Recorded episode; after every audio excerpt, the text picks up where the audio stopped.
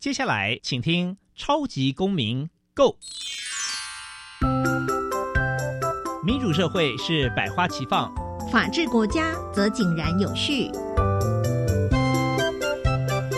用心沟通，相互理解，以理思辨，相互辩论。欢迎收听《超级公民 Go》。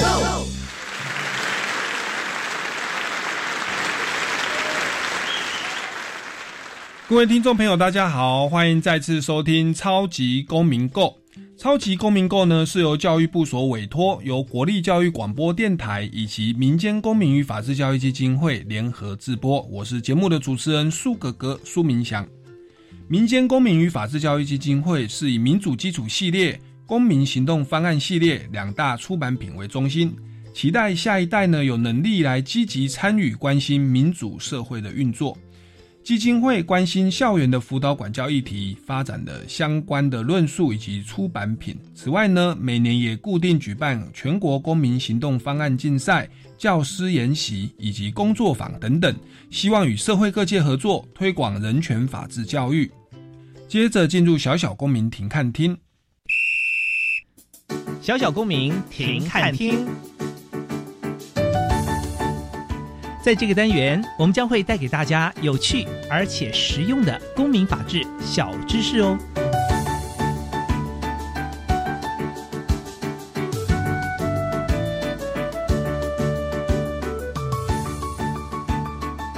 民主基础系列丛书各学龄阶段均包含权威、隐私、责任与正义等四个核心主题。民间公民与法治教育基金会目前已经出版了儿童版、少年版。公民版等不同学龄阶段的教材。本系列课程内容强调民主教学，也透过师生互动与多元教学策略，凸显其民主精神。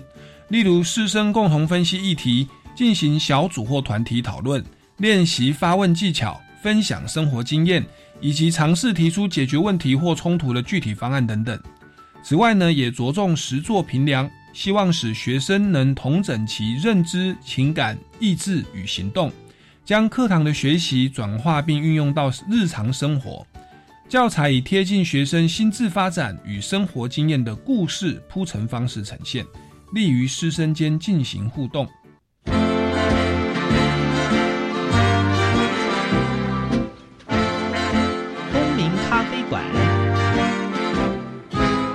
倒杯咖啡，跟我们一起在公民咖啡馆分享近期最具代表性的公民时事。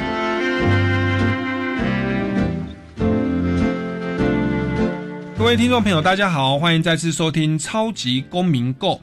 那我们这个单元呢，要进行的是公民咖啡馆哦。那为您邀请到的呢，是我们的常客。哦，他之前呢曾经在我们节目上这个介绍我们的民主基础系列教材有四大主题，对不对？有这个正义，有权威，哦，有隐私以及责任。哦，那他这个正义、权威、隐私都各用一个礼拜来跟我们听众朋友做一个简单的介绍，跟他教学经验的分享。那我们今天呢，就邀请到这位哦李慧芬老师，同时是中华国际人权协会的执行长，以及民间公民与法治教育基金会的执行委员，来我们分享有关于责任的问题。掌声欢迎李慧芬老师！大家好。李老师你好，欢迎你又来到我们节目的现场。对，因为您之前哦有这个跟我们分享的三大主题，对，那其实我们听众朋友都觉得。这个获益良多哦，反应很好。那希望说，干脆就请李老师把最后一个主题为我们有一个有头有尾的介绍完完毕哦。那今天呢，要跟我们听众朋友所来介绍的，就是我们的教材里面民主基础系列的最后一个主题，叫做责任。是。那有关于责任，我们还是请教一下李老师哦，就是什么是责任呢？嗯哼，好，我先谈一下题外话。就是这个主题呢，是我去呃学校分享的过程里面，老师最喜欢的哦。因为呢，如果每个学生都负责任，老师就轻松了。是，对。好，那这个什么是责任呢？其实就是说，你问小朋友什么是责任，他们都会说，哦，是我应该做的事情。嗯。所以小朋友其实都已经知道了。嗯。那精确一点，就是说，你必须对这件事情呢，应该要去负起他的责任。嗯。就是你应该去完成它，然后知道。那个有完成跟没完成的后果，嗯，那才有负责任嘛。嗯哼所以通常我们谈责任的时候，会谈说有义务去做某件事情，嗯哼或者是有义务不去做某件事情。嗯哼，这都是在责任的范畴里面。是，所以责任包含。作为的跟不作为哦，就是消极的跟积极的。嗯哼，对。那我们一般人可能都理解责任就是我应该要怎样，我应该要怎样，我应该要去做什么事，把功课做好啦，准时上下学啦，把家庭的洗碗洗好啦，家事做好。嗯哼，对。那但是其实责任也有另外一个概念，就是。有些东西我是不可以去做的，是对。那这个其实我们可能容易忽略哦。那待会会持续请李老师我们来举例说明哦。所以责任其实有消极跟积极这两个层面哦。没错。那接着就请问一下，说像学生的责任，或者说我是老师，这个责任呐是如何产生的？是自我期许吗？还是说是来自外外外部的规定跟要求呢？嗯哼。所以这个责任呢，当然除了你自己应该负起责任之外，你有对任对别人要负责任嘛？嗯，对不对？爸爸对小孩要负责任，嗯，那老师对学生要负责任，嗯哼。所以这些他就会有一些责任的来源，是是怎么来的？是那对孩子来讲，就是承诺也是一个责任。小朋友就说：“老师，我下次不敢了，我下次会准时交作业。”这是你的承诺嘛？是啊，你有没有真的下次就真的负起责任？是对，所以。对孩子来讲，承诺这个东西，我们要让他知道，他这是一个责任。是你讲了就要去做到嘛。是好，那那比如说有法律上的责任，比如说你要遵守交通规则。对。那校规也是你要负负的责任嘛。是。你不可以在早上奔跑啊，那你要，呃，要去那个，比如打扫工作要去把它完成啊。嗯哼。就是在学校上面的这个一个规则，就是我们讲的法律这样子。嗯哼。那有一些就是。职业上的责任，嗯哼，比如说游览车司机，嗯，他有什么责任？嗯哼，他要负起整台这个旅客的安全嘛，对不对？嗯哼，他要把车子开好啊，嗯，那有一些他规定上职业上的一些责任，嗯哼，那有一些是我们讲说习俗的，嗯哼，习俗会有责任，嗯哼，那刚开始我看到这个来源的时候，我觉得哎，习俗会有什么责任？嗯，所以。苏哥哥，你觉得呢？你说习俗上的责任呢？对，我那这个要来想一下哦。例如习俗哦，嗯，习俗，例如我在搭捷运的时候，我看大家都靠右走，嗯，对吧？就靠右边排那个捷运的手扶梯啊。那有一次我那个右边还是大排长龙，我看左边哦是空的，嗯哼，对，那我就想说，我我就走左边，不用排队，嗯哼。那我走左边的时候，就是后面会赶时间，他就会冲啊，对对。那我后来仔细想想啊，听说这个其实捷运局他已经说不要全部都站右边了，因为说他说这样子长期使用反而电扶梯容易坏掉，很危险嘛。所以其实早就废除这个规定了。对，但是大家在习惯上哈，不要说习俗嘛，我们在做捷运的文化上，在习惯上，哎，你在左边你就是要移动啊。对啊，那在右边才可以很懒的一 直站着不动。那我是因为哇塞，大排长龙又有一点赶时间，可是我要走左边哦，就要移动。那移动的时候，其实那个手扶梯好长。哦，那其实我也不太想动。嗯，那我我那个时候我就是就是缓慢的移动。嗯，就是 就是也有我在动啊，但是我不是跑得很快。嗯那后面的就有点被我挡到，但是他好像也就放放慢下来了。嗯那换句话说，我也不晓得他到底有没有赶时间，但是好像我们在。习俗上或习惯上或文化上，捷运的文化上是。哎，这个好像你站在左边，你就有一个应该要往上走路的的的这个责任，就好像大家就是一个默契，一个约定成熟这样子。对。所以，我我我有想过一个，比如说，我们都会说，哎，你你爸爸如果有一个，比如你爸爸是。做中药的，嗯哼，那你就要应该来传承，嗯哼，就习俗上大家就觉得说，哎，你应该去传承你爸爸的衣钵嘛，对不对？可是你不传承可不可以？嗯，也也也没有人说不，也没有犯法吧？是，可是就是别人会给你一些眼光啊，对，所以你应该要有这个你们家的衣这个衣钵，你要把它传承下来呀，是，对，所以这个点呢是小朋友可能比较不能不太能够了解的，是，对，是，但是我们在国小阶层呢。可能在承诺啊，就是法律规则这些，嗯，还有职业上这些简单的，让他可以理解。是，对，还有一个是道德的。哦，还有一个道德的承诺。对，像以前的一个标准。对，嗯，像以前我们这个，我记得一开始搭公车搭捷运，就是我们这个新冠肺炎、武汉肺炎哦还没有那么严重的时候，我记得当初我去搭公车的时候，我当然会自己戴口罩。是，哎，可是我看到一间学校哦。放学，他们一批学生上来，就是有三五个学生，他就不戴口罩，是就在那边聊天。对，啊，我就坐在他们后面戴口罩，我就我也不能说他什么，因为那时候还没还没有规定。那这个可能只是道德的责任，是或者说习俗文化的责任哦。那我们就会有人讲话说，哎，现在学生哦都没有防疫观念，是。这样讲讲。他可能听到他是聊天聊他的，他说啊就排不到口罩啊，我为什么一定要戴？嗯，那结果后来这个中央指挥中心就下令了哦，就说。这个这个，现在搭大众运输一定要戴口罩。嗯嗯那结果说搭捷运也要戴口罩。是。哎，结果这个应该就算法规的对的责任的哦。嗯嗯那结果有人还不遵守，就在 那个被罚了。对，没有还在吵架。哦，在吵架。还在跟那个警卫在吵架，还要跟公车司机吵架。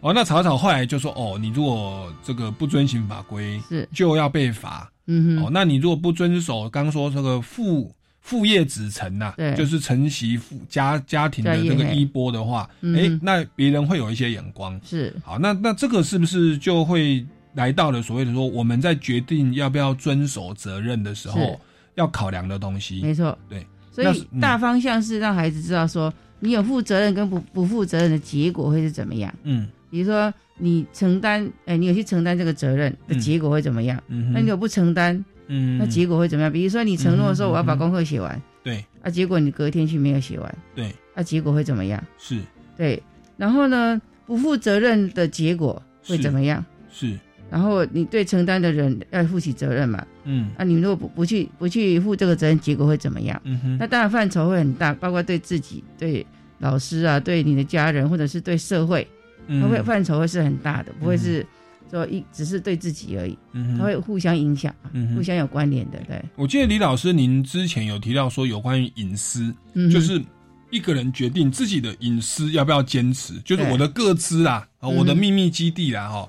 要要不要让别人知道的时候，其实他是要去考量保有隐私的益处跟代价。嗯对，那那同样的，我们在判断我要不要履行这个责任的时候，是不是也要去考量我履行这个责任的益处跟代价？是。那那个是呃，包含个人层面，然后也包含公益层面嘛。在这个部分，我们教材有没有提供相关的思考工具或标准？我们教材就是它是很有层次的。嗯，他会先看一个问题呢。就是说，谁会有责任？嗯哼，这个问题谁有责任嘛？嗯哼，谁要负起这个责任？要把那个问题责任归属，把它先找出来。嗯哼，那先找到人。对人，那有些一件事情不会只有一个人有责任的，比如说你拿东西是撞到别人，他因为那个人是奔跑的，对啊，可是你没有奔跑，对，可是他他来撞到你好了，是那两个这是两个人的事情嘛？对，所以两个人都有责任嘛？对对，好，那他们到底有哪些责任？那个责任的内容要找出来。比如说小朋友他会在家里说：“爸爸，我要养狗。”嗯，然后他爸爸就就是你不会养，你怎么样的？嗯，但是要跟他讨论养狗要负哪些责任，责任的内容是什么？嗯哼，嗯哼，在逐一讨论嘛。你要养一只狗需要什么？嗯嗯，哦，你需要有，呃，有狗的知识，那你需要喂食，嗯那你要牺牲你的什么？时间哒哒哒，要把那个内容都找出来。嗯哼，对，所以他就有这样子的一些内容要先找出来。嗯，那你要对谁负责任？嗯哼，嗯哼，所以他会跟你相关的人都有关系嘛。是，对，是。然后接着再来讨论说，那我要负这些责任的益处跟代价嘛？是，是。然后最后再来决定。决定，对，所以它都是有层次的。是，是。好，那这个东西是是我们的一个相关的思考工具啦。对。那嗯。好，那想请问一下哦，那这个责任它的重要性是什么呢？为为为什么我们权威、隐私、哦正义，然后我们又选择了责任来当这个主题？就是责任它它有一个特殊的重要性嘛？嗯，因为我们你看，我们生活在这个世界，生存在这个世界，对，你每天你要活下来，嗯，你第一个当然先对自己负责任嘛，嗯哼，那你都对自己不负责任，像有些小朋友他不洗澡，嗯。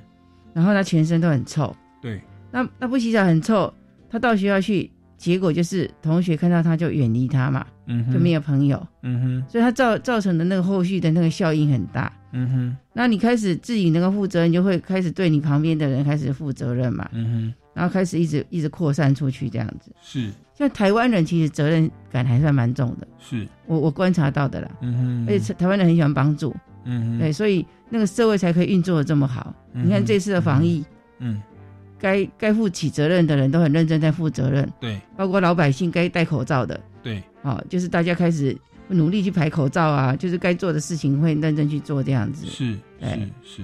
好，那这个是，所以责任是非常重要的啦。哦，那我们要来判断自己要不要负责，就是要先找出谁该负责，我要负哪些责。是，那这我我选择这个负责或者是不负责，我的益处跟代价是什么？嗯哼。哦，然后呢，也要去判断责任的来源为何。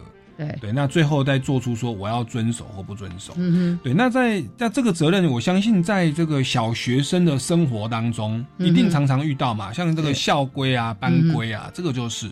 那在您的这个教学生生涯当中，您在辅导学生，或者说您在做这个责任的公民教育当中，有没有一些呃相关的案例可以来跟大家来举例分分享的呢？好，就是比较多的是那种不写功课的小孩哦。那他就承诺说：“我下次不会了，我下次要在，我会什么都把它写完。”嗯哼。那通常就你要分让他分析说：“你看你你这个是你应该负的责任嘛？嗯。那你的这个责任来源是什么？你是学生嘛？对。所以你要写作业嘛？对对。然后你看他开始分析，你如果写的作业，你会有什么利益？嗯哼。比如说你写完的作业，老师会说：“哇，你很棒，是不是得到赞赏？”对。然后得到别人的肯定，对，那自己会觉得，哎，我真的把作业写完了，我也觉得很满意。嗯，那在玩的时候就不会担心说啊，作业没写完。嗯哼，那种分析是要把那个层次都包括心理层、心理上的感受都把它找出来。嗯哼哼，那代价是什么？如果你不写作业呢，你一定是被骂嘛。嗯哼，哦，或者是说老师说谁没有写作业，你就觉得很没面子啊。嗯哼，好，就是。你要让他写讲出那些感受，嗯哼，然后分析出来，嗯哼，然后他可能就是要牺牲到他下课时间，嗯哼，他本来下课跟人家去玩啊，嗯哼，可是你因为没写作业，人家留下来，嗯哼，那心里面就开始生气，是，对，是，哦，那其实我这样倒倒是想到我自己也有，最近发生一件事情，就是其实我最近工作蛮忙的哦，每天都有事情，那结果呢，我有一个朋友，嗯，的朋友，是 我有一个。多年的好朋友的朋友，嗯，那那个朋友其实我不是很熟。那他有一天就跟我说：“哎，苏哥哥，苏哥哥，我有很重要的事情跟你求救。”嗯，然后我知道应该是要问我法律问题啦。是，就一般 这种很久没联络找我都无事不登三宝殿。好，好在不是跟我借钱啦，我就跟他说没有。那他说他问我法律问题，然后那因为是好朋友的朋友，我就说好，我帮你解决。嗯，哇，那这个时候问题就来，就就承诺了哦，就承诺。那结果呢？他就有的时候会在我很忙的时候，例如说我晚上要教课，我之前还在备课，焦头烂额，他一通电话就来，然后就跟我说：“哎，那个要怎么办？我可不可以赶快弄好？我想赶快处理完。”嗯哼那因为我答应他了。所以，我好像是有责任的嘛。对对啊，而且他还确实是求助无门，因为他如果去请律师哦，那费用蛮高的。这个来宾律师收费比较高哦。那他就问我啊，因为我我是老师嘛，我就是朋友公益帮忙不收费，所以他好像在他的财务状况下只能找我帮忙啊。我又因为是朋友的朋友也认识，我就答应了。好。那就答应之后，哎，我就开始有一些挣扎哦。他有的时候是在我百忙当中，其实他也知道，他百忙当中要我帮他处理一个案件，还要帮他起诉写个状子哦。那那个其实要花很多的心力去准备。那其实我就在想说。我我答应了哈，那我现在我要不要负这个责任？我可不可以等他拖延哦，或者说给他草率了事，还是说还是跟他婉拒呢？嗯，还是说硬着头皮接下来？对，哎，其实我那时候就就其实就要用我们的思考工具哦，对不对？说，OK，我我今天负了这个责任，我答应要帮你写状子，我就要做到。是好，那我我我做到的话，我要付出一些。代价，对。我代价就是我已经很累很忙了哈，然后我还要做这个很公益的哈，没有 收入的。哦，人情压力交换。没有对的一个交换。啊，可是他他这个这是我付出的代价，好，那我会带来什么好处呢？因为我不收钱嘛，是。对，那我我我这个他是我的好朋友，其实是朋友的朋友啊，是。你会得到好名声，会我会得到好名声，或者说真的就是做公益做好事啊，公益大事，活活活出这种。这个法律人的爱跟公益，没错。OK，又正义又慈爱，好，那我们正活出生活的模范，或者他觉得说，嗯，我们学法律的其实是很有人情味的，没错，多一些正面的力量。好，那这个东西就是它的益处。啊，那结果最后，当然哦，在节目上讲，我还是选择了履行承诺。是，呃，那我真的也是付出惨痛代价，是。没有到惨痛啦，就是说，因为刚好最近很忙，他又赶时间，对，所以其实有时候自己累到哦，有点。所以要评估一下，要评估一下，真的要评估。所以该说 no 的时候要说 no，是是，就是要让他了解原因的，为什么不行。如果你评估之后，因为你因为你可能你接的 case 比较不是确定说一定。我突然进来很多 case，对，对你就会很忙嘛，对，所以要做一点评估，是，因为小朋友很容易在答应别人，嗯，他就没做到，对，像有一次放学的时候，小朋友跟我说，我说这个垃圾有没有谁可以帮忙拿去丢掉？是，然后他就说，哦，老师我我我，对，然后就拿去丢了。那我想说老他这么愿意负责任嘛，而且额外的工作，然后就拿去丢，结果隔一天呢，还没丢。不是没丢，训导处的人来到班上，老师，你们班有一包垃圾破破烂烂的。到处散落在各个地方哦，然后我就知道是那个，因为他我说你怎么知道是我们班的？他说里面有证据啊，有你们几几年几班嘛。然后我就找那个人说：“哎，你垃圾丢了没有？”他说：“丢了。”嗯哼，我说：“你确定吗？”丢了。嗯，好，然后就说没关系，你告诉我，如果没有丢，就就告诉老师，我们去处理掉。嗯哼，然后才打开心房说。因为呢，我到楼梯间的时候它就破掉，然后我就想要把剩下的拿去丢，就一直拖拖拖拖，嗯哼，就拖不到垃圾场，是，他就放弃了，是，对对，是，所以所以说这个承诺其实这个后面就会产生的责任，是，所以我们在承诺的时候其实要三思，对他就会分析嘛，利益跟代价这样子，对对对对对，所以所以我我我我经过上次的 case，就是我就。就开始学乖了，后来又有人要找我帮忙，去做一些事情，我就说，嗯，这个我再想想，不敢随便承诺了。因为有些时候就是我们有时候会眼高手低，对。尤其是小朋友最容易啊，对对对，他就会说我做得到，我做得到。后后来他就是真没有做到这样子。是是，所以在承诺之前要三思啊，哦，也那个你的分析的责任人员不要超过自己能力所能负荷的。对对，那当然有的时候是职业或者是法规所规定，那当然避不掉。是对，那个是比较硬性的啦。你你的职业的。这个你要上班迟到哈，工工作交不出来，你可能会失去工作啦。是，那你法规你不遵循，现在已经搭捷运要戴口罩，你硬不搭，硬硬硬不戴口罩，哇，那被罚一万五哦。对，那这个就法规，那我感觉就是我们非，就是他的他的这个益处是。是比较多的哦，我负担这个责任的益处比较多。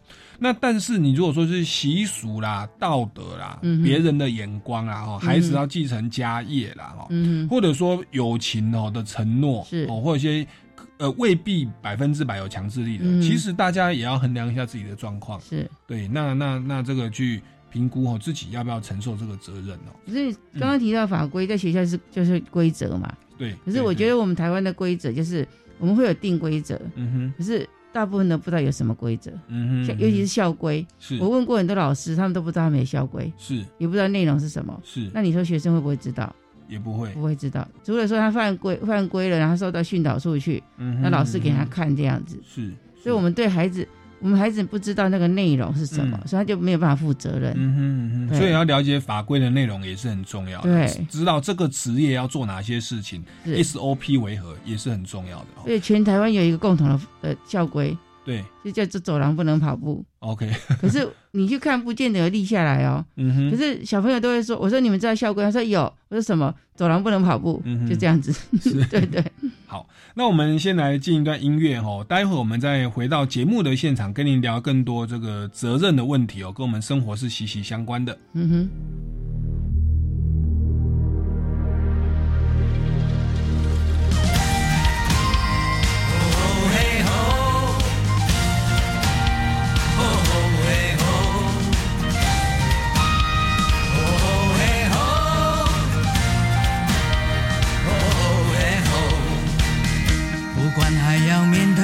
多少的困难，不管还要迎向多少的风浪，我想让你了解，你从来不孤单。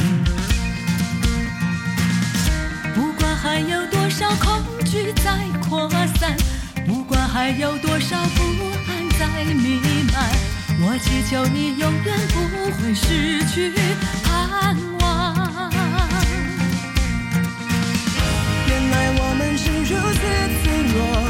像容易戳破的泡沫。再努力又如何？再拼命又如何？好多事却依然难以掌握。快把眼泪擦干，只要真心仰望，不必左顾右盼，请不要再回头看。快把悲伤遗忘，只要专心仰望。宁静在永恒里会带来真正平安。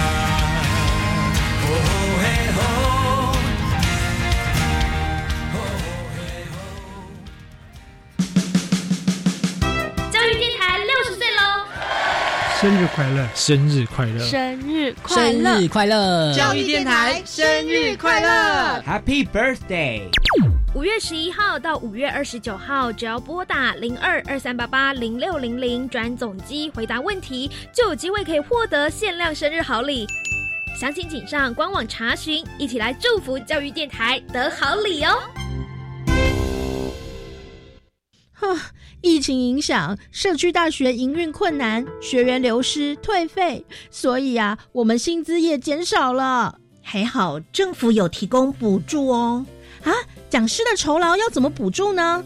符合资格的人，从一百零九年二月一号开始，因为疫情影响，当月收入损失超出原定课程计划百分之五十，每个月最高补助新台币两万元。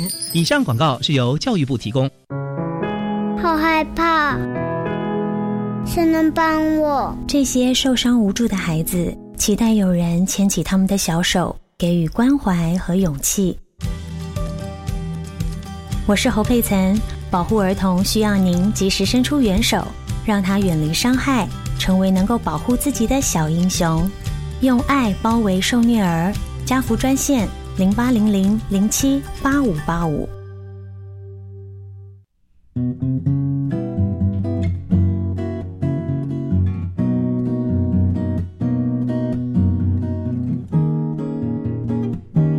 我是苏命苏米恩，你现在收听的是教育电台。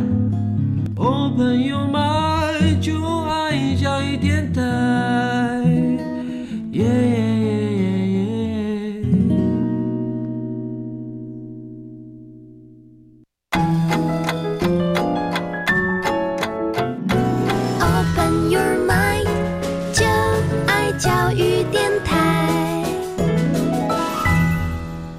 各位听众朋友，大家好，欢迎回来《超级公民购》这个单元是公民咖啡馆，持续为您邀请到的是有三十多年的小学的公民教育经验的李慧芬老师，李慧芬执行长哦。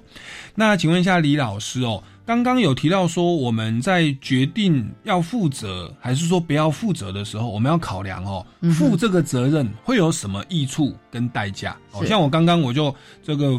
为了帮朋友的朋友忙，哦，我就付出的代价，可能我最近比较疲累哈，然后这个工作量已经很大了，还要帮助别人。但是我的好处，OK OK，可能交到了新朋友，或者说我原本的那个好朋友觉得，哦，我真是很有义气，很给他面子，OK，或者说我真的就是帮助到了他，他就真的解决了他的问题，我做了一桩好事。好，那这个就是我要去考量这个部分。那个李老师有没有要再跟我们分享或补充的呢？好，就是你承担这个责任的好处。一定是对你跟对另外那个人嘛，嗯，因为你承担他的责任，嗯哼，一定那个人也会得到好处嘛，嗯，他就可能免费就把他的那个那个案件案件就结束，对。对，让他得到一个很大的好处。是，那当然你会先思考你自己有什么好处，大部分人都是这样子，对，那就要思考到彼此的好处嘛，是，所以你在衡量好处的时候，不会只有衡量自己，OK，对，你会衡量跟你相关的这些人，是对，就是。把那个好处一直列出来，对，那列出来才知道说怎么去跟。代价比较，嗯哼，所以你列出来的好处根本没有好处，嗯，通通是代价，你要不要去承担？是，你就有一个依据这样子。OK，那在那有时候会很矛盾，就是益处都是都是别人的，然后代价就我一个人付啊。对，那你就是要思考，你有办法承担嘛？你的时间够不够啊？对对，所以你要去评评评估，你的身体健康够不够？要不要牺牲睡眠啊？是，所以你要去评评估这个这些项目。所以其实还牵涉到蛮蛮主观的个人的价值观，对，有的人就喜欢做好人，有好名声，再苦都没有关系。对对，而有的人也许他在考量益处的时候，都考量自己的益处。对对，那所以在这个当中，其实好像哎，每个人在运用上会有不同的的光谱跟倾倾向。对。所以小朋友讨论，他讨论的时候，他们提出来观点不一样，嗯哼，他们就会看到不同的观点，不会只有想到自己的好处而已，是，他会看到别人的，对，然后他会帮你想到更多好处，对，他也会帮别人想到更多好处，嗯哼，然后这个好处列很多出来，嗯，他也会知道说哦，到底是是不是真的都是好处，是，那再是代价，嗯，那你要付出的代价是什么？嗯，那相关的这个事件里面不会只有你付出代价嘛？对，都是相关的人你要去列出来。是是，对，这个我就想到我们哦最近的武汉肺炎哦，之前有一段时间就是台湾有几天是零确诊，嗯，对，那后来本来正要开心的时候，忽然就发生了意外的这个。这个军舰的事情啊，就是哎，怎么好像他们里面已经有人发烧了，在舰队上好像已经有人发烧了，哎，那结果呢？他们回到台湾的时候，他们在海上好像停留了六天还是五天？是。那结果好像那个那个等待的期间不晓得有没有完成啊？哈，有一些争议。那结果就就放他们出去了。哇！结果放出去放到一半就开始有人确诊了，哇！有二十几个确诊哦。那结果变成理论上那一些整个舰队的官兵七百多个人，其实都都要先居家隔离啊，十四天个人隔离比较安全。哇哇！结果我们一查，哇！台湾哦。散步全台湾，散步全台湾，北中南爬爬照啊！像我是住淡水啊，我我淡水捷运站也有来过，我就在算，我在算说，哦，那一天哦，哦，好在我是坐轻轨哦，从红树林哦错过，那我要算说，哦，那他晚上十点有坐高铁，哦，那我晚上九点四十刚好路过台北车站，哇，有没有擦肩而过？哇，那这个就很可怕。是，那结果你就发现说。有的时候，我们一个小小的疏忽，选择了不负责任，是。或者说选择了不那么严谨的负责任，对，哦，没有那么严谨的遵守法规，是。那结果，那哇，那个付出的代价，那个是好大好大，对。那他可能考考虑到的，可能是益处，就是哎，我们真的那说句实在话，官兵也很辛苦，是，我待了在海外哈，为了我我们国家外交嘛，哦。那待了那么多的人生的自由，其实说实话很辛苦啦。嗯哼，到了台湾哇，还要在海边待十几天，见不了自己的朋友。说实话，这个人情上也也也是很辛苦。对，但是在这边当中就要做一些衡量了。那李老师怎么看？就是说，我们如果说他们他们按照这个规定，就是说你从国外回来嘛，嗯，那博流算是国外嘛，对，啊，回来是不是要居家？对，要居家隔离。对，理论上要理论是这样子嘛。对。所以，我们就是去很理性的去看，嗯，他们是不是留下来居家隔离十四天，嗯，然后才怎么样，就按照规定来这样子，是是。那这个才是可以保护到全台湾的人嘛？是，就是我们用这个思考工具来看，那孩子可以理性的去思考。对。那因为刚刚也提到说，因为他们在国外的那么久，他们就为大家的安全去做什么之类的，嗯哼，但是。每一个东西是环环相扣的，如果你这个环节漏掉了，可能下一个环节就会出。哇，那个代价是全民一起负担。对，所以就是他就是要很谨慎的一环一环这样子。那因果因果是一层接着一层的这样子。嗯，对。我我这个，因为我自己又对念法律，我对这个因为责任的来源有一个是法规，是，就我有看那个那个就是官兵他们的说法哦，他说其实他们是遵循另外一套法规，他说哦，因为那个军舰是浮动领土。是。就说它是算中华民国台湾的领土啦，所以当那些军人从帛琉回到船上的时候，已经算回国了。哦，所以他的那个起算期间是从帛琉回船上的时候开始起算。那他们起算有规定又不一样，他们是是要规定三十天，所以他是从在帛琉的时候开始算第一天，然后慢慢开回来，慢慢开回来，到了台湾。结果再待个五天还是六天，刚好凑满三十天。嗯所以这边其实就跟李老师说的一样哦，那个我们的校规那么多，结果老师不是很知道，学生不是很知道。对。那我们这个隔离，包含说隔离，你们在那个舰队里面，他的那个也不是单人隔离啊，那是四五个人住在一起啊。哎。那么这种情况下，他是不是隔离呢？嗯，那就有隔离的法规的问题嘛。然后也包含说，哎，那个天数怎么算？浮动领土怎么算？是。所以其实我们如果真的要决定要不要遵守一个责任，是我们的责任的来源。OK，我们承诺的时候，我刚说要考虑半天。OK，法规的内容其实要去真的用心去了解。对，那这样子是不是才才在做艺艺术跟代价的判断会比较完整？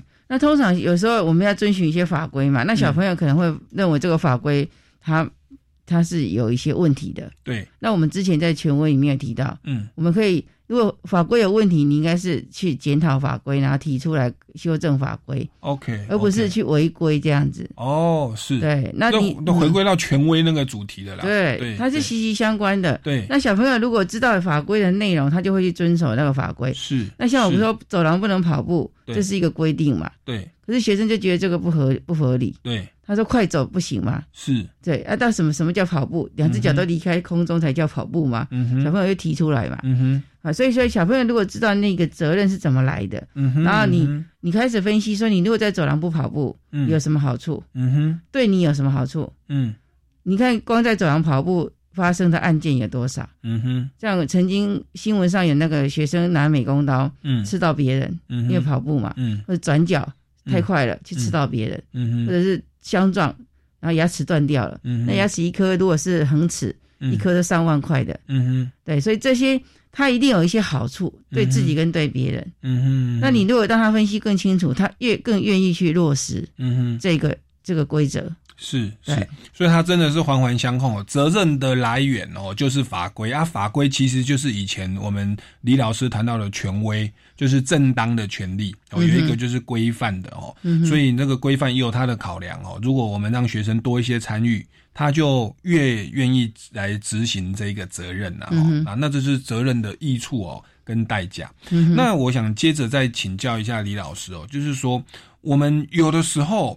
是不是会同时有两个责任，而且这两个责任可能会产生冲突啊？嗯，哦，例如说，像我刚刚，我我答应我的朋友要帮他写状子，然后一定要在哪一天完成，这是承诺来来来的责任。嗯哼，但是我同时又有职业的责任，我晚上可能就是要去教书，我现在就是要备课。我如果不备课、不准时去教书，哎，我就违反了职业的责任。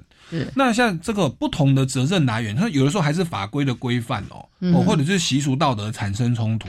如果说责任之间产生冲突的话，我们的教材有没有提供相关的哦思考的脉络呢？好，他在这个责任跟责任冲突，他就是说，你同一个时间你只能做一件事嘛。嗯。啊，所以你现在有两个责任，你当然就有冲突了。嗯。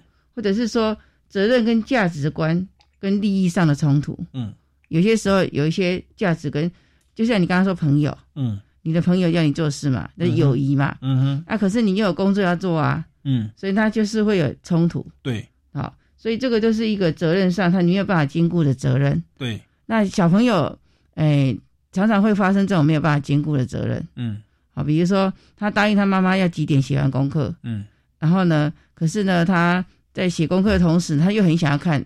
他又觉得有一个节目，他不能不能够漏漏掉。嗯哼，他同时要看那个那个节目，然后他又同时要去那个，可是看节目还是他自己的的那个游戏，就是那个还可以不算是责任。对，那比如他要照顾妹妹。哦，对。啊，比如照顾妹妹，然后呢，他同时又要那个做另外又负起另外一个责任，要倒垃圾好了。对。他又不能带着妹妹去倒垃圾，或者是就两个混在一起的时候。对。然后就没有办法兼顾，是，他就要去平衡量嘛。是，那像之前，嗯，衡量的标准是什么？是是法规之，还是说考量到钱比较多，还是考量到会被罚款、被判刑？所以呢，我们会让他先了解这个责任是怎么来的。像刚刚他要倒垃圾跟照顾妹妹，两个都是承诺嘛。对，好，然后如果他做了该做的事情。他会不会发生什么事情？嗯哼，嗯哼，他就要去衡量。是，那这个衡量，我们的教材其实有有蛮多的这个思考工具跟标准哦。我们先进一段音乐，待会回来再请教一下李老师，让我们来实际运作一下哦。面对责任冲突，我们要来如何理性的思考？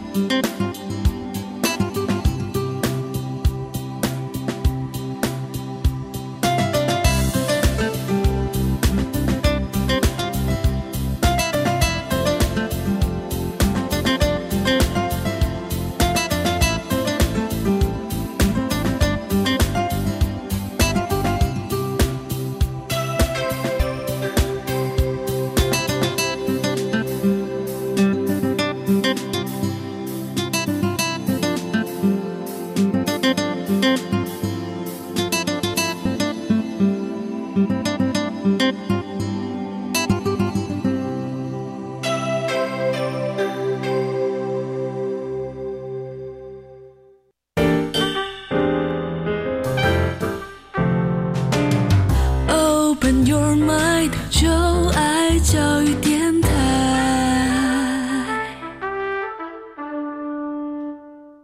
各位听众朋友，大家好，欢迎回来《超级公民购》。目前进行的单元是公民咖啡馆。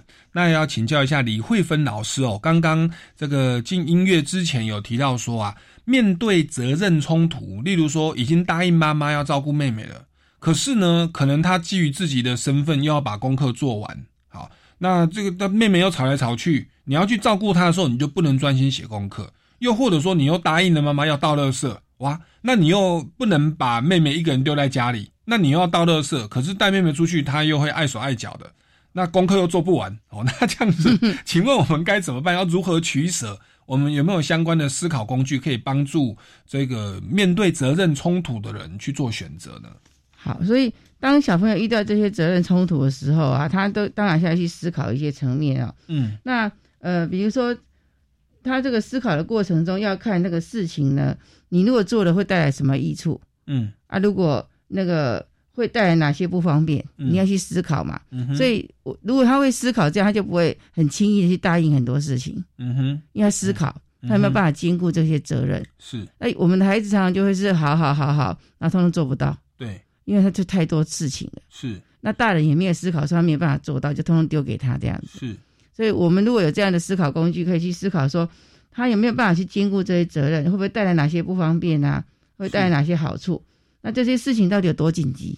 嗯哼，你这些事情哪一件是最紧急的？是，好，就是要去思考那个紧急性嘛。是，那这些事情都一样重要吗？是，是不是有那个重要性？是，是哪一个比较重要，还是都一样重要吗？是，好，那做这些事情要花多少时间？是，对他如果不知道花多少时间。他就没有办法去把这个事情完成啊。对，所以他的过程中一直在思考，然后评估，评估他有没有办法去完成这些事情。嗯哼，那做这些事情还需要什么呢？嗯，比如说要不要一些技能？嗯，要不要一些呃方法？啊嗯，啊，要不要一些资源？嗯，好，这些都是他应该要思考的。嗯嗯，那有没有其他的方法？嗯，他可以去思考有没有其他替代方案啊？嗯，他可能有些时候他想一想就。这件事情不能做，打个电话叫谁来帮忙啊？嗯哼，哎，他可以思考到其他的方案。嗯哼嗯哼，他都按照这样思考了。嗯，这个人他对事情的处理能力是，而且他可以完成它，而且处理的很好。哦，所以说考量这个紧急的程度，不同的责任的紧急的程度，对，重要性是时间的分配是，然后你有没有足够的技能，以及说替代的方案是。哦，那我这个我就我就就没有没有错，所以所以这个小朋友他在决定照顾妹妹或乐乐色车，乐色车可能蛮紧急的，因为他只来五分钟就走了。是，对。但是有没有可能一天来两次？哦，对。可是我们那边是来来两次，一天来两次。那那可是要衡量到时间，因为他可能只有晚上在家，白天在上课。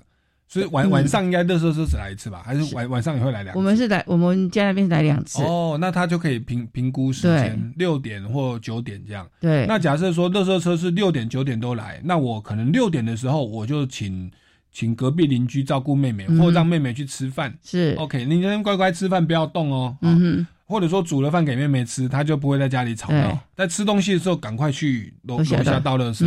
对，那这个是。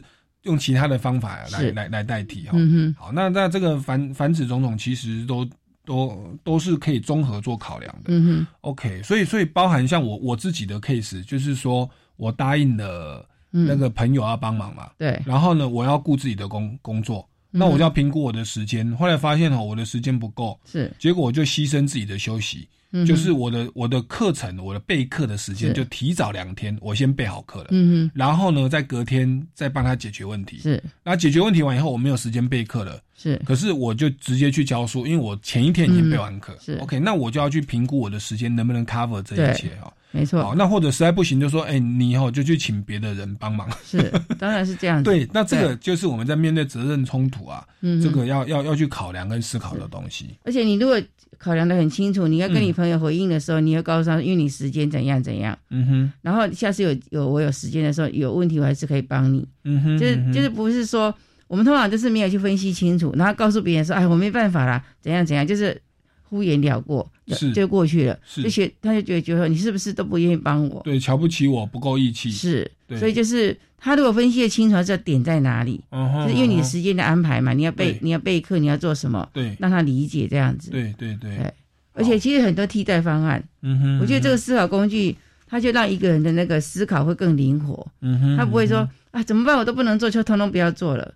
小朋友常常会觉得说他没有办法做，就通通放弃了。嗯哼，或者是他没有办法选择什么是重要，他去做一个不重要的摆在前面。嗯哼嗯哼，然后到头来是会被骂或怎么样之类的，是或者失去了一些机会。是，对。所以这个东西要能够静下心来哈，仔细的思考，客观的思考。那其实也可以跟对方坦诚不公的说，对，就是我最近实在没办法，你要我帮你的话，我真的很想帮，可能可是要等到两个礼拜后。嗯，对不对？这个东西其实它的这个呃时间呐、重要性、紧急程度，大家可以坐下来谈。对，那我们在讨论这个利益冲突，它的益处跟代价也是可以均衡考量。反正就是自己的跟别人都要顾到嘛。是你不能说就是知道你的案子很重要、很紧急，那别人日子都不要过了。哦，那这样子其实益处代价是整体考量的。对，好，那那那这样子。哎，这个问问题在面对责任冲突的时候，我们就变得更周延了，是哦，更更照顾到彼此的状态哦，而且更更客观理性，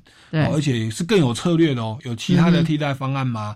哦，你可不可以自己去找人哦，诉讼辅导啊，或者是找义务的律师啊，等等。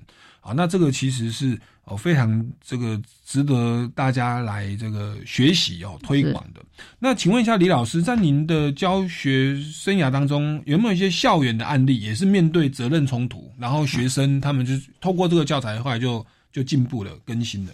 好，那我们之前有一套教材有提到，它有一个案例，我觉得还不错，就是说一个学校他们有一个校队，嗯，然后教练有说。哎，放学以后到操场集合，然后不能迟到。嗯，然后就是丁宁不能迟到，你如果迟到就不能下场比赛。嗯，那里面这个角色这个主角呢，他就是放学他急着要去要去那个参加那个足球 PK 嘛。嗯哼，可是呢，他必须要把垃圾倒掉才可以去。嗯。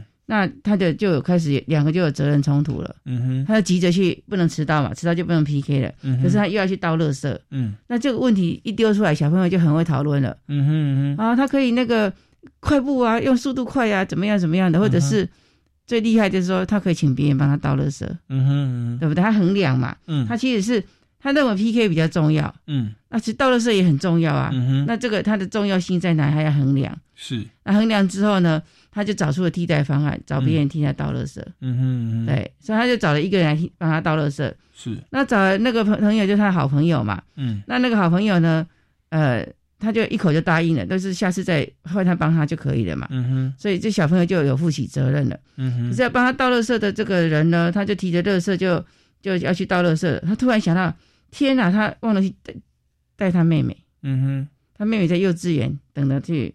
那个他去接他，嗯哼，那这怎么办？是，他他把责任给他之后，这个人又有一个责任的，两个责任没有办法兼顾，是，是。那所以，所以他还是要重新再使用这个，他就用思考工具，比如说这个被拜托的这个人呢，他没有办法。他要去倒垃圾，可是又要带妹妹，对，那就要去衡量，到底是带妹妹重要还是倒垃圾重要？是是，然后以及以及他的紧急紧急的程度然后时间的考量，其他的替代方法，嗯好，还有说自己的能力够不够等等哦，好，还有利益跟代价要综合的考量。对，好，那这个东西我们也没有提供一个标准答案，没有，那小朋友会想办法。是，对。那所以这个是有关于责任的思考工具哦。那其实我们今天邀请李慧芬老师也已经是第四次了哦。嗯那之前都已经谈过四大主题哦，就三大主题啦：权威、那个隐私、正义。那今天是第四个主题叫责任。那那个李老师他就针对我们的民主基础系列教材然后，这四个主题这么多的教材跟案例，在他的教学生涯不断的这个推动哦。那您这么多年的经验，您觉得？台湾的这样的一个对于民主基础系列教材的接受度哦，这个学校啊、家长啊或学生他们的接受度如何？他们接受到这个教材以后，他们的呃成长跟学习有没有运用在他们的生活上？有没有带来什么实质的改变？好，我其实呃，这个在二十十几年前的时候，我用这个教材的这一批学生，嗯嗯，呃，有一有一届现在是大三了哦，对。那有一个，我前几天才跟他联系，嗯哼，他呢，他现在念台大法律系，嗯，对，那中间我们都有联系的，有一些人，他们都认为说他小学学的这些教材的思考方式，对，对他日后的帮助很大，是，对他觉得他有一些工具，对，可以帮忙他决定。是，他说他呃，他会用他去思考一些生活中发生的事情。是，然后他们会觉得说，那家长也有提到说，小朋友的思考层面会比较多多元，他不会是单向的。没错，包括说他们对公平议题的思考，嗯，然后他们对那个隐私，他们觉得怎么样得到自己的隐私，而且要衡量，嗯哼，好，然后对这个呃，他们对一些规则，他们最最大感受。嗯哼，他们当时在当小学的时候，他们就跟我说，老师学校的规定不能够要资源回收，可是我们觉得全校做不最不好的是办公室的老师，嗯哼，因为他们都没有资源回收，嗯哼，对，所以小朋友会去看，然后去去解决一些问题。那我说，那这件事情该怎么解决？嗯哼，他们就说，他们思考的结果呢，就是在垃圾桶上面写“老师请请资源回收”，嗯哼，对，那这个是他们刚接触那个教材的时候。嗯，可是你看他们这样一直运用，一直运用，我当然不能够说绝对的相关联。可是他们现在很多学生，就是我前几天遇到一个在清大的，嗯，他就提到说那时候学习的东西 对他的帮助真的很大。嗯哼，对，那他们学的东西跟别人最不一样，就是他们有这一套教材，是，其他的都是一样，国语、数学通通一样。是，只是我在综合课里面，我就放入这套教材。是对，所以李老师在十多年前就开始把这个法治教育向下扎根。那节目一开始就有说啊，我们基金会推动这个教材，就是期望下一代有能力哈，积极参与关心民主社会的运作。就你看这小学生哦，转眼之间已经大三，台大法律系哦，嗯，这台大法律系以后是会当总统的 要不然当县市长，没错，哦，或者是立法委员的。你看他们以后在制定政策。嗯，然后这个公平正义，哇，这些东西都用得到哈，责任的来源哈，隐私对隐私的尊重，是。这个以后是下意识的放到他们的的心里，他一个反射，他遇到什么问题都是这样周延的思考。是，所以你看我们这样着重这个公民教育，对于台湾的未来哦，也会产生多么大的正面力量的影响。是，这个真的是很可观、指日可待的哦。嗯，所以也是希望说，我们的这个听众朋友，如果你本身也在当老师，或者是家长，或者你真的觉得，哎，这一套教材哦，对你本身也有很大的启发，你也想要进一步了解的话，也欢迎到这个民间公民与法治教育基金会的官网哦来来了解进一步的消息。那你一开始如果不知道怎么上手，不知道怎么来使用这个教材，也欢迎哦可以跟我们的这个这个基金会联络，我们也可以派律师、派讲师哦到校园里面。哦，进行一些工作坊或教师研习。哦，那各位听众朋友，如果对于本节目有任何的建议呢，也欢迎到超级公民购的脸书粉丝专业来留言哦。那我们这个节目呢，节目也告一段落了。老师有没有要补充的呢？好，就是我我一个最大的收获就是说，用这个教材呢，它其实是一个思考模式，嗯哼，就是你的思考呢，一定比别人更多元，然后更深入，更有更有那个理性的思考。是，所以我真的很鼓励老师来运用这套教材。是，那李老师他是感同身受，他真的在教育的现场第一线，现在也开始看到了这些教育的一些一些苗也长大了，未来就即将进入我们的公民社会，为我们社会带来正面的力量哦。好，那我们超级公民购呢，下个礼拜六三点零五分我们再见喽，拜拜，拜拜。学习思辨的智慧，散播正义的种子。超级公民购是由教育部学生事务及特殊教育司委托国立教育广播电台与财团法人民间公民与法治教育基金会共同制作。